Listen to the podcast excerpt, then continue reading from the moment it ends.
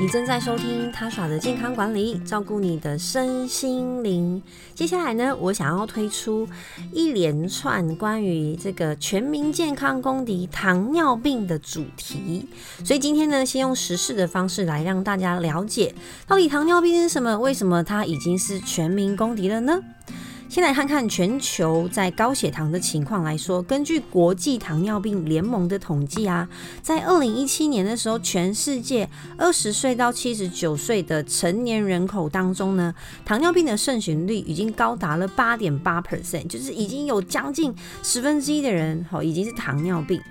那呢，好在男性的当中，盛行率其实已经到了九点一，真的接近十 percent 了。男女性的话呢是八点四。但是不管好男生还是女生，在六十五岁到七十九岁之间，就是高年龄层，好这个年龄层呢是糖尿病盛行率最高的。也就是说呢，我们罹患糖尿病的几率会随着年龄增加而增加。那大家猜猜看，糖尿病患者最多的三个国家是哪三个国家呢？好，我要来揭晓答案哦。好，前三名的国家分别是中国。印度跟美国，那这三个国家呢，有一个共同点，就是人口很多。好，这是第一个。第二个是饮食非常的精致化。不过我个人，我个人觉得啦，呃，美国的盛行的原因应该跟印度跟中国会有一点点不一样。不过呢，这些数据结呃结果的数据都在在显示呢，哦，这三个国家的糖尿病盛行率非常高，尤其是有一种人，他的几率相当的高，最高就是。华裔的美国人，好，这可能也跟基因有一点关系。我们之后再慢慢的跟大家做各种的分享。那这个国际糖尿病联盟啊，已经预言，好说，二零四五年的时候啊，全球二十岁到七十九岁这个成年人口的糖尿病盛盛行率会直接增加到九点九 percent，相当于啊，全球有六亿多人都有这个糖尿病的问题。那其实，在糖尿病呃，之前呢，会有一个状态叫做 IGT，就是呃，就是高血糖，也就是说你已经开始有一些呃血糖过高的情况，但是呢，如果你没有去做健康检查，不管是说抽血验呃糖化血色素啊，或是你做这种指尖好的这个这个呃血糖的测验，是饭前饭后或是你随机测的都一样，好，这个我们叫做 IGT，就是啊、已经有血糖过高、血糖不耐的情况。那其实这类型的人口呢，也是呃越来越多。那我们来看一下台湾的情况哈。根据卫福部呢，在二零一三到二零一六年的呃国民健康营养状况变迁调查的结果来看呢，我们台湾男女生平均的糖化血色素在十九岁以上呢，好就慢慢的不断的攀升。好，那在四十五岁到六十四岁、六十五岁到七十四岁以及七十五岁以上这三个年龄层呢，都是糖尿病的高风险族群。如果单看六十五岁以上的族群呢，这个盛行率几乎已经可以高达了三分之一，是相当的高。所以为什么糖尿病这么可怕呢？其实糖尿病啊，我觉得它也有点像是一个隐形杀手。因为呢，在高血糖的情况之下，其实你几乎不会感觉到症状，像什么我们感冒的时候就会咳嗽、流鼻水啊，甚至会头痛啊，或者说现在大家很害怕的 COVID-19 也都会有一些症状嘛。可其实高血糖它不会有让你特别明显的不舒服。很多人在发现高血糖就是罹患糖尿病的时候呢，他可能是严重到已经酮酸中毒、好昏倒，或者说诶。刚好饮食不太正常，最近或是想要试图想要减重，然后就低血糖昏倒，送医院检查之后才发现，诶，他的血糖异常，或是有一些女生是在怀孕的时候才被检查出，诶，她有糖尿病的状况。那如果你是在怀孕的前期就被发现高血糖，那医师就会合理的怀疑说，你在怀孕之前其实就已经糖尿病了。但如果是怀孕后期的话呢，我就可以推论出可能是妊娠糖尿病，这又有一点。不太一样。那什么样的人容易罹患糖尿病呢？我们先来了解糖尿病大概上来说可以分成两种，好，第一型跟第二型。但其实现在还有一点五型啦，还有妊娠糖尿病，这个比较小，我们就先不讨论。我们先讨论第一型跟第二型。第一型的糖尿病呢，通常是在年轻的时候，大概是通常都是二十岁以前，好，甚至或三十岁以前，他就呃发病，然后跟自体免疫。抗体有关系，就它原本分泌胰岛素的这个细胞呢，被我们自己的身体的免疫细胞攻击，所以它没有办法再继续分泌胰岛素，也就是说，它终身都必须依赖施打胰岛素。哈，因为如果我们人体没有胰岛素的话，身体就没有办法。运用碳水化合物作为能量的来源，可是碳水化合物对身体来说是非常重要的能量来源，不管对脑啊、心脏啊，还有我们很多重要的器官都是。所以体内必须要一定浓度的胰岛素哈，以及维持胰岛素的敏感度。那第一型就是因为自体免疫的关系，所以它就没有办法自己分泌胰岛素，好，所以它通常呢都是比较年轻的被发现，好，那一定要终身施打。那第二型呢，好的年龄层就不一定哦，像刚刚前。面有分享不同年龄层不同的呃罹患率，因为它比较是后天的饮食跟生活习惯造成的。不过呢，家族史也有一点关系。好，呃，有第二型糖尿病的家人的话呢，呃，本身罹患第二型糖尿病的关的风险也会比较高。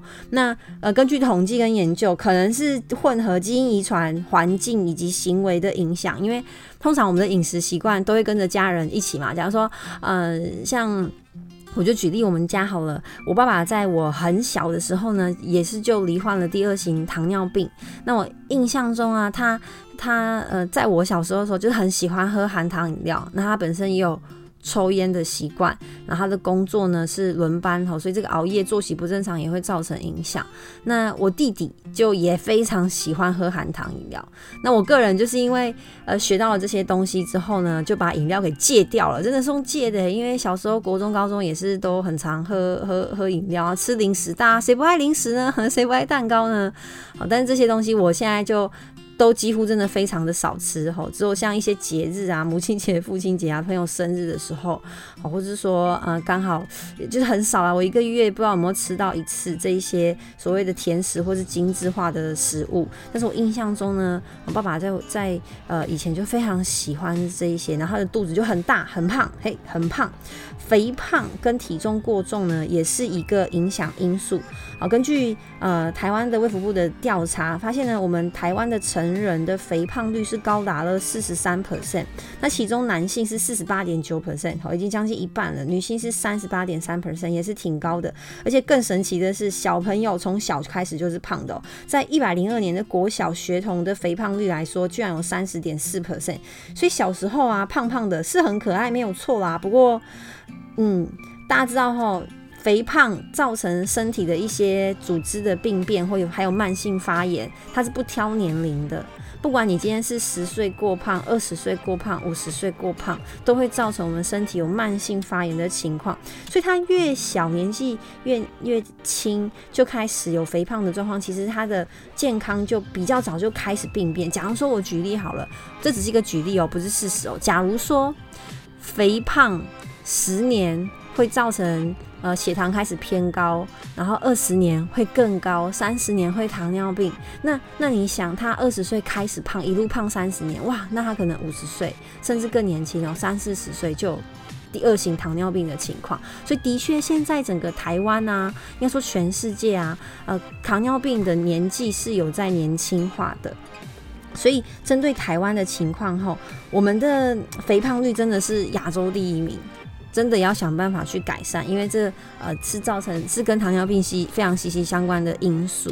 那另外呢是代谢症候群的患者，好，这其实也跟肥胖有关系。然后体内有慢性呃发炎或者本身有高血脂、高血压，好，其实这通常都他们是三个好兄弟：高血脂、高血压、高血糖，简称三高，所以都有可能会一起发生。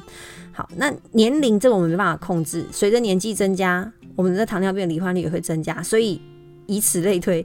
年纪越长，你越要去懂得控制自己的血糖。我都会建议哈，大家呃，除了每年的健康检查哈，你可以大概半年一次去测自己的血糖，尤其是你本身呃家庭家族里面有人罹患糖尿病的，更要去注意，好，不然台湾七十五岁以上罹患糖尿病的比例哈是是有三分之一的，然后或是呢，你本身的妈妈有这个妊娠糖尿病病史，或是呃。